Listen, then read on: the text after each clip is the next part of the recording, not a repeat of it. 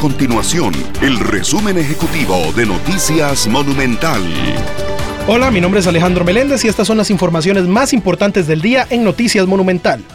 La Caja Costarricense de Seguro Social expresó su preocupación por la circulación simultánea de los cuatro serotipos de dengue en el país. Según la institución, desde la década del 90 no se presentaba un escenario como ese. El pasado 8 de septiembre, el Ministerio de Salud notificó un caso de dengue tipo 4 en una persona menor de edad. La circulación de este serotipo no se detectaba en el país desde el año 2000. El presidente de la refinadora costarricense de petróleo, Juan Manuel Quesada, consideró que el proceso para resolver las rebajas en el precio de los combustibles podría acelerarse por parte de la Autoridad Reguladora de los Servicios Públicos, ARECEP.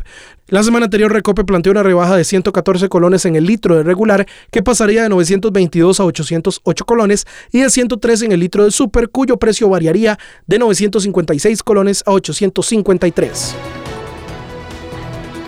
Estas y otras informaciones usted las puede encontrar en nuestro sitio web www.monumental.co.cr.